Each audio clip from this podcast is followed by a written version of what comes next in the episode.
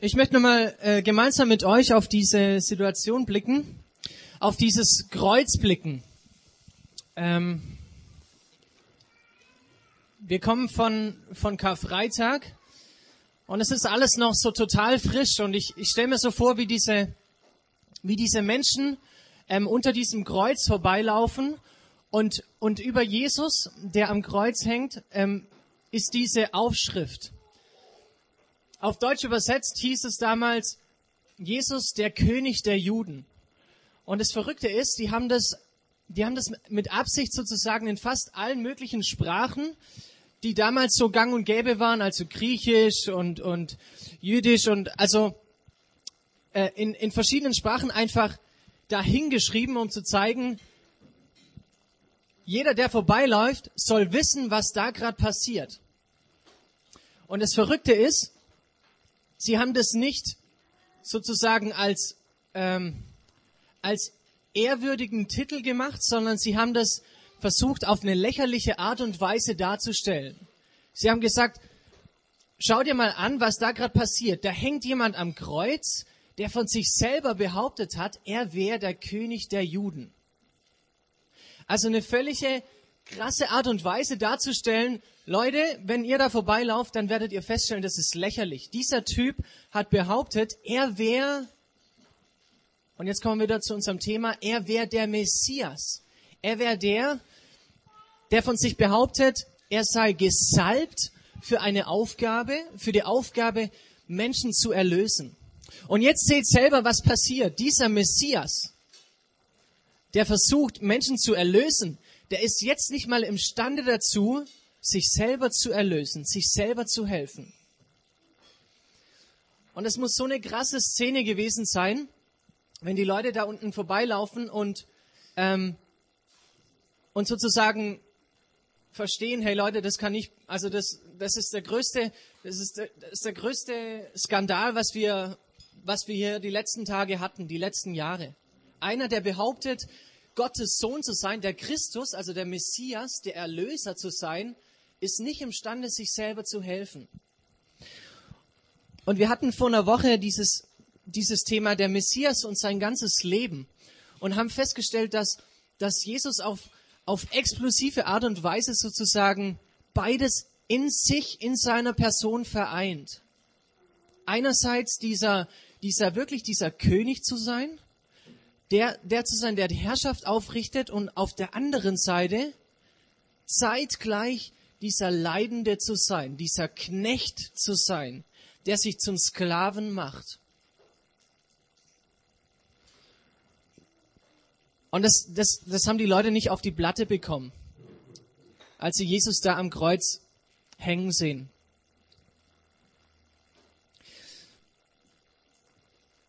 Und wie, wie Jesus seinen Auftrag als Messias versteht, wie er seine Berufung, seine Mission sozusagen lebt, wie, wie er sein Leben lebt, ist, ist eine, sozusagen die, die Zentrierung von dem, was der Masterplan von Gott selber war. Nämlich diese Welt und auch das, was, was diese Welt kaputt gemacht hat, wo ich auch meinen Teil dazu beitrag, sozusagen in dieser einen Person wieder ins Lot zu bringen, mithilfe dieser einen Person.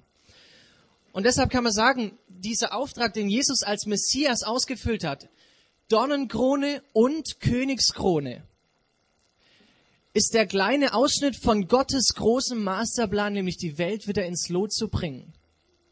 Oder anders ausgedrückt, die Welt, das Gute in dieser Welt von, von vom Bösen zu befreien, aus den Klauen des Bösen zu erlösen, zu befreien. Was Gott da allgemein sich gedacht hat, nachdem, wir hatten mal vor ein paar Wochen so dieses Bild, nachdem alles aus dem Ruder gelaufen ist, hätte Gott auch sagen können, ich knipse jetzt das Licht aus, ich, ich, ich wisch alles weg und versuch's nochmal neu oder ich lasse es gleich bleiben mit den Menschen. Hat er eben nicht gemacht, sondern von da an auch sozusagen diesen Masterplan entworfen. Wie kann ich diese Welt, wie kann ich wie kann ich diese Welt wieder ins Lot bringen? Wie kann ich die Welt aus den Klauen des Bösen erretten? Das, dieser ganze Masterplan zentriert sich auf die eine Person von Jesus Christus. Und deshalb feiern wir heute Ostern. Ich habe mich gefragt, was ist denn genau das Böse? Also, wie kann man denn das Böse beschreiben? Und wenn wir dieses Leben von Jesus anschauen, dann, ähm, dann stellen wir zum Beispiel schon in der Weihnachtsgeschichte fest, da ist dieser, dieser Herodes, der sich selbst zum König gemacht hat sozusagen, und der lässt den Kindermord ausrufen. Er lässt alle, alle, glaub, äh, Babys unter zwei Jahren oder irgendwie so, oder alle Säuglinge lässt er umbringen, weil er da irgendwas gehört hat von einem Baby, das irgendwie als Messias gelten soll. Und er hatte Schiss, natürlich, um seine eigene Herrschaft. Also, wir sehen, dieses Böse haftet sich an die Fersen von Jesus selber. Und das schon im Kindesalter. Und dann später, als Jesus als Wanderprediger durch die Gegend zog, das sind diese hohen Priester, diese, diese jüdischen Lehrer, zu denen man aus, aufgeschaut hat in dieser Religion. Und dann, und dann verschwören sich diese Leute und schmieden einen Plan, wie sie Jesus sozusagen aus dem Weg räumen können. Und dann haben wir den, das personifizierte Böse, den Satan, der, der Feind von Gott, der Gegenspieler, der Jesus persönlich erscheint und ihn versucht zu locken, ihm irgendwie ein Wunder abzulocken, um ihn zu knechten. Also das Böse selber in, in Person von, von dem Feind von Gott macht sich auf den Weg, heftet sich an die Verse von diesem Messias. Und dann haben wir das Böse zum Beispiel auch in seinem Freundeskreis. Da ist der Judas, der, der drei Jahre lang zum engsten Freundeskreis von Jesus gezählt hat und letztendlich, ähm, und letztendlich ihn verrät. Oder ich denke auch an den Petrus, von dem wir wissen, dass er so ein eifer, eifriger Kerl war, der immer nach vorne geprescht ist. Und dann und dann sagt der Herr Jesus, wenn es drauf ankommt, ich gehe sogar mit dir, ich gehe mit dir in den Tod. Und was passiert? Er, er verleugnet ihn sogar. Er sagt, hey, er sagt zu anderen Leuten, mit dem Kerl habe ich nichts zu tun. Lass mich mit dem in Ruhe. Und dann haben wir noch einmal eine ganz, ganz krasse Situation, als Jesus im Garten ist, kurz vor seiner Gefangennahme, und zu seinem Vater, zu Gott sagt, hey, hey Dad, wenn das geht, dann, dann lass es doch irgendwie anders passieren. Lass diesen, wir kennen diese Redewendung, lass diesen Kelch an mir vorübergehen. Also scheinbar auch so innere Stimmen, die Jesus fast davon abbringen wollen, sein, sein Messias-Dasein, Krone und Dornenkrone zusammenzubringen. Das ist das Böse, wo ich so gefunden habe im, im Leben von Jesus, von diesem Messias, der sich wirklich versucht, an, an seine Verse zu heften, in seinen Fußstapfen zu, zu gehen, ihm immer wieder auf die Schliche zu kommen, ihm nahe zu kommen. Und dann stehen wir da am Kreuz und die Leute laufen vorbei und sehen dieses Paradox. Jesus, der König der Juden, der jetzt nicht mehr imstande ist, sich selber zu helfen. Und was da passiert ist, dass das Böse versucht hat, mit aller Macht in dem Moment Jesus alles anzutun, was, was möglich war. Und ich kann mir so vorstellen, wie, wie der Feind von Gott, wie, wie der sich ins Fäustchen lacht und sagt, Mann, hey, wenn ich diesen Sohn krieg, wenn ich, wenn ich den krieg, der von sich selber behauptet, er sei der Messias, und ich sehe seine Macht und ich sehe, was er kann, aber wenn ich den ans Kreuz krieg, dann gehört mir die Welt. Und dann sage ich dem Bösen, dann hast du deine Rechnung ohne Gott gemacht.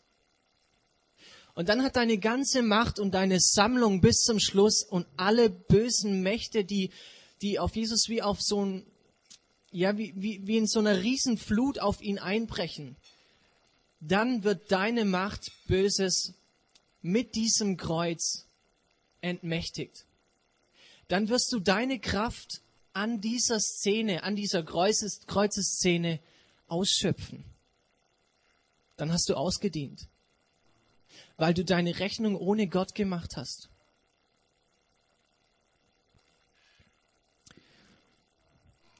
Und dann kommt der Ostermorgen.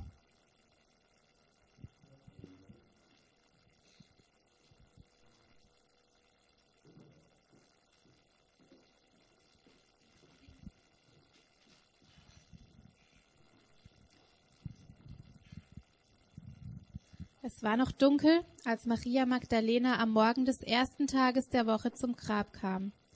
Zu ihrem Erstaunen sah sie, dass der gewaltige Stein vor dem Eingang zur Seite gewälzt war.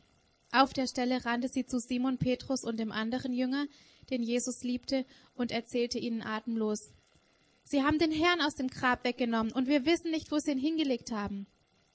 Petrus und die anderen Jünger liefen unverzüglich zum Grab. Zuerst liefen sie nebeneinander, aber dann war der andere Jünger doch schneller und erreichte das Grab zuerst. Er hielt inne und blickte hinein, sah die Leintücher, betrat das Grab aber nicht. Endlich traf auch Simon Petrus ein und ging sofort in die Grabkammer hinein. Auch er bemerkte die Leintücher und das kleine Tuch, das zum Bedecken des Kopfes verwendet worden war. Das allerdings lag nicht bei den Leintüchern, sondern sorgfältig gefaltet neben diesen. Dann erst kam der andere Jünger, der ursprünglich zuerst am Grab gewesen war, in das Grab hinein, blickte sich um und wusste im selben Augenblick, dass die Frauen recht gehabt hatten. Wie diese waren beide jetzt überzeugt, dass irgendjemand den Leichnam Jesu gestohlen haben musste.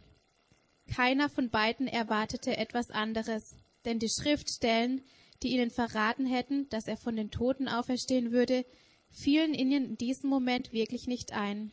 So kehrten beide traurig und ratlos nach Hause zurück. Maria Magdalena war unterdessen wieder zum Grab gekommen und stand nun vor dessen Eingang und weinte.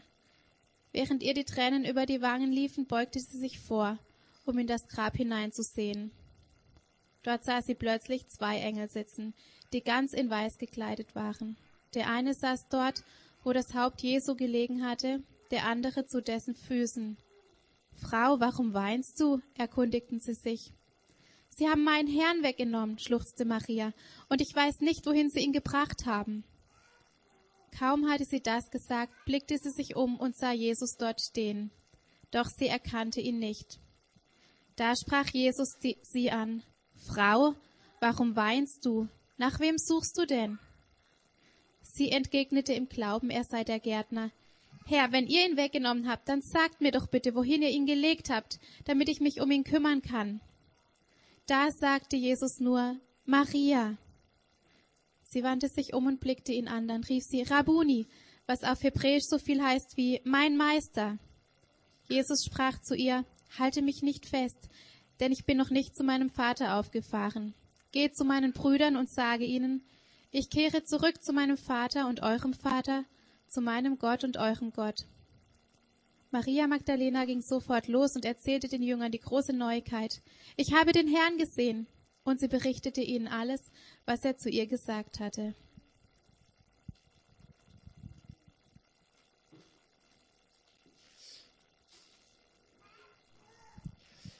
Ich habe mich gefragt, was will uns Ostern sagen? Was, ähm, was sagt man jährlich an dieser Stelle? Ähm, ich habe heute Morgen mit der Cornelia irgendwie auch so festgestellt, das ist so ein Ereignis, was, was so schwer zu begreifen ist, was da passiert ist und trotzdem sich irgendwie auf den Weg zu machen und ein Stückchen, irgendwie ein Stückchen auch die Mühe machen, um das, um das trotzdem wieder ein bisschen mehr zu verstehen vielleicht. Ich glaube, ähm, hier mal meine Version, was ich glaube, was uns Ostern sagen will. Und vielleicht kannst du was damit anfangen, vielleicht auch nicht, dann ist es auch gar nicht schlimm. Ich glaube, so ein bisschen zusammengefasst, ähm, oder, oder eins noch vorher, was, was der Klaus vorhin auch gesungen hat, war so ein bisschen auch das, was äh, im Alten Testament über diesen Messias gesagt worden ist, nämlich, dass er, dass er diese Übertretungen, die auf uns ähm, hindeuten, Übertretungen im Sinne von, wir haben Grenzen überschritten, wir haben Schritte über Dinge getan, äh, von denen wir wussten, dass sie uns nicht gut tun. Oder im Nachhinein festgestellt haben, Mann, da bin ich zu weit gegangen.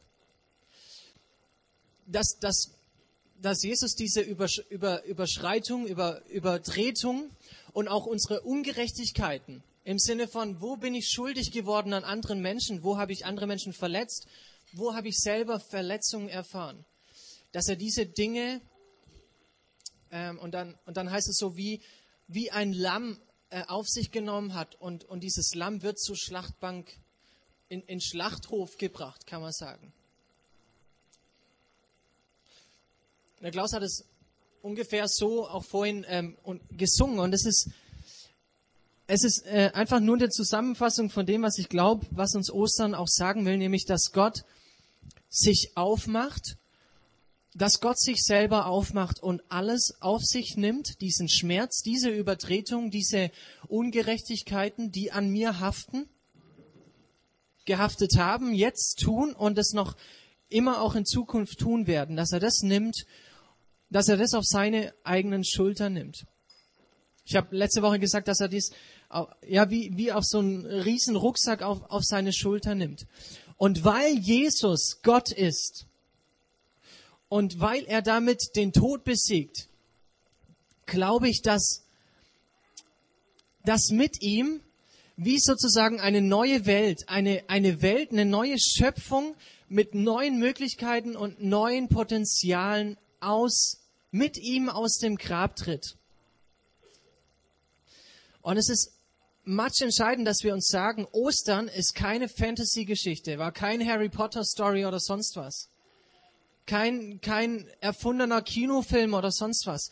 Was an Ostern passiert ist, ist, dass, dass Gott eine neue Realität geschaffen hat.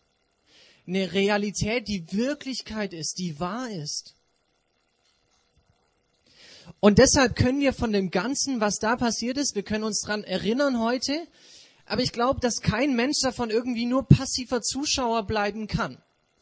Weil das, was, was, was wir mit neue Potenziale oder neue Möglichkeiten meinen, das ist nicht nur auf das, was, was wir vielleicht in der Natur sehen oder sonst irgendwo äh, gebunden, sondern das beinhaltet auch, dass, dass diese Erneuerung, diese neue Potenziale und neue Möglichkeiten auch mit mir als Mensch zu tun haben. Ostern will, will mir genau das sagen. Es ist, es ist alles möglich. Gott ist jederzeit dabei einzugreifen.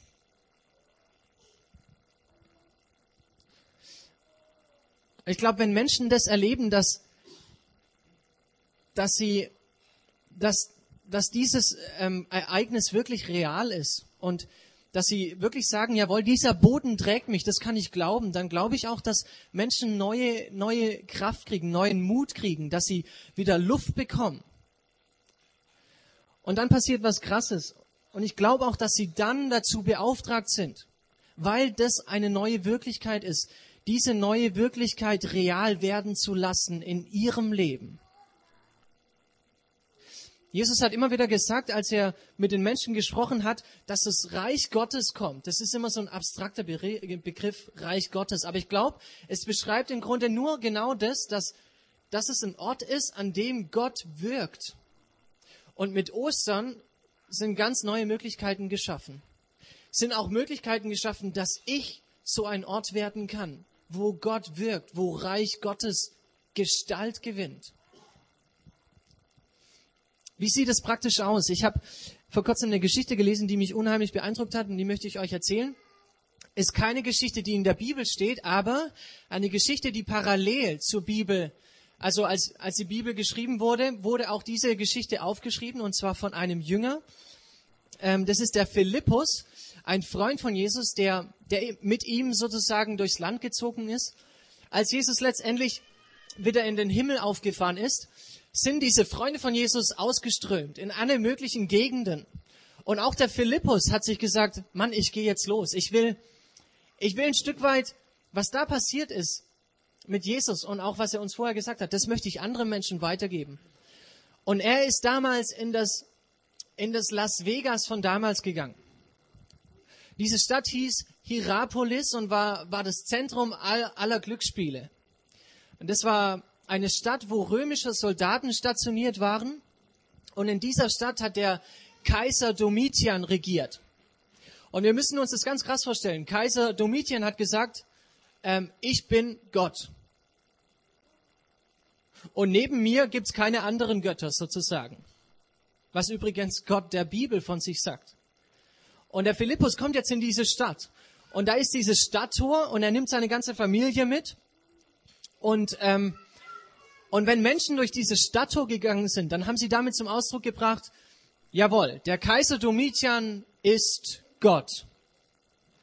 Und Philippus geht auf dieses Tor zu und macht einen riesen Bogen um dieses Tor.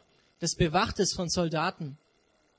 Und Seine Frau fasst sich schon an den Kopf und denkt, oh Mann, was passiert jetzt? Und dann sagt er, sagt er zu ihr, hey, hab keine Angst. Mein bester Freund hat 5000 Menschen satt gemacht. Und er wird uns auch jetzt helfen. Und weißt, jetzt kommt es ziemlich krass, finde ich, weil dieser, dieser Philippus und seine ganze Familie wurden festgenommen. Seine Kinder wurden vor dem Stadttor gekreuzigt. Und dann war seine Frau dran. Die wurde gekreuzigt. Und ganz zum Schluss, als, als er das alles gesehen hat, haben sie ihn genommen und sie haben ihn gekreuzigt. Vor der Stadt, als Abschreckung dafür, du hast den Kaiser Domitian nicht als Gott angesehen. Und er hat für Jesus gebrannt. Und er war auch bereit, solche krassen, krassen Schritte zu tun. Und, und allein, allein Gott, den Gott der Bibel zu ehren. Und was dann passiert ist, ist ziemlich verrückt, weil aus dem Las Vegas von damals, aus Hierapolis, wurde wenig später eine Stadt von Menschen, die, die beeindruckt waren von dieser Geschichte von Philippus, die man sich erzählt hat. Hierapolis ist, ist eine Stadt, die im heutigen, in der heutigen Türkei liegt und man kann das jetzt noch in Ruinen anschauen, diese Stadt. Und man kann auch jetzt noch dieses Grabmal von dem Philippus besuchen. Keine Fantasy-Story. Was hier abgeht, das ist reale Wirklichkeit. Das ist passiert. Manchmal wünschte ich mir, dass ich diese Kühnheit von so einem Philippus, dass ich die auch hätte, dass ich diesen Mut hätte. Ich glaube, Christen sind, sind Menschen, die, die mit dieser neuen Wirklichkeit wirklich rechnen, die an diese Wirklichkeit glauben und die selber sagen, ich werde Teil von dieser neuen Wirklichkeit. Und wenn es mein Leben kostet.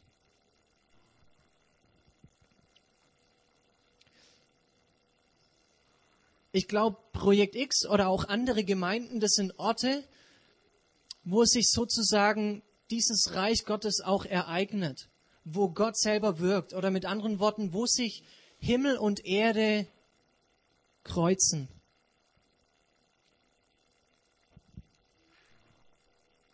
Und ich wünsche mir, dass, dass wir heute Morgen irgendwie auch ermutigt werden, zu sagen, wir sind Protestleute.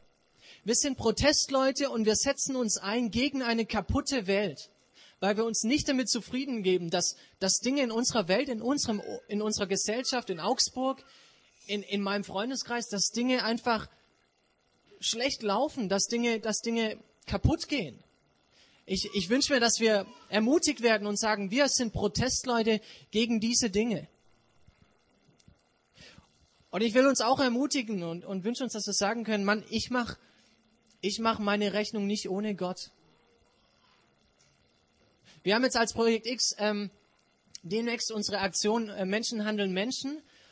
Und ich glaube, wir versuchen im Grunde genommen durch diese Aktion nichts anderes, als dass wir sagen, wir wollen ein Stück weit Protestleute gegen, gegen Ungerechtigkeit in dieser Welt sein. Dass wir sagen, Mensch, da, da können wir uns auf kreative Weise einsetzen, so wie es vielleicht auch uns entspricht, die, die Politiker einzuladen, Menschen einzuladen, auf der Straße einzuladen, damit in Augsburg wirklich was passiert. Dass wir uns für, für das Gute einsetzen. Weil wir damit rechnen, dass Gott jederzeit eingreifen kann. Weil wir damit rechnen, dass das, was da vor mehr als 2000 Jahren passiert ist, keine Fantasy-Story ist, sondern Wirklichkeit, real passiert ist und dass es mit uns, mit uns zu tun hat. Und dass dieses Reich Gottes, was da so krass in Erscheinung tritt, auch in mir Gestalt gewinnen kann. Und auch in mir so Gestalt gewinnen kann, dass es auch für andere an mir sichtbar wird. Eins zum Schluss, man könnte ungefähr so sagen, dass Jesus diese Musik geschrieben hat. Also Jesus hat da was ganz, ganz Krasses als Messias diesen Stein ins Rollen gebracht. Aber diese Musik muss auch gespielt werden. Diese Musik braucht Töne. Ich will so ein Ton sein. Ich will ähm, zusammen mit euch so, so Töne sein, die, die versuchen auf kreative Art und Weise, auf einfache Art und Weise dieser Musik wirklich Klang zu geben.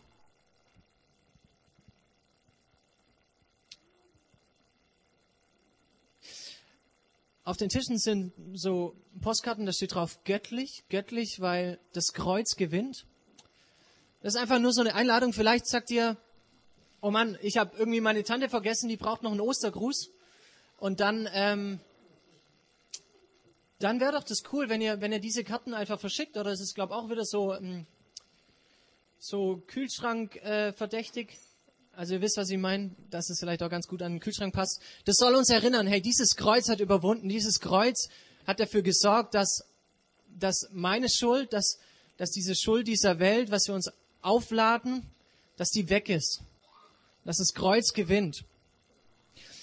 Und ich wünsche mir, egal wo du gerade dran bist, ich wünsche mir, dass du einfach den Mut nicht verlierst. Und dass du damit rechnest, dass Gott jederzeit eingreifen kann und dass du ein Stück weit Teil dieser neuen Wirklichkeit bist, Teil dieser realen Wirklichkeit bist. Wir machen jetzt Folgendes. Der Klaus wird nochmal ein Lied spielen und dann haben wir so eine kleine Überraschung für euch.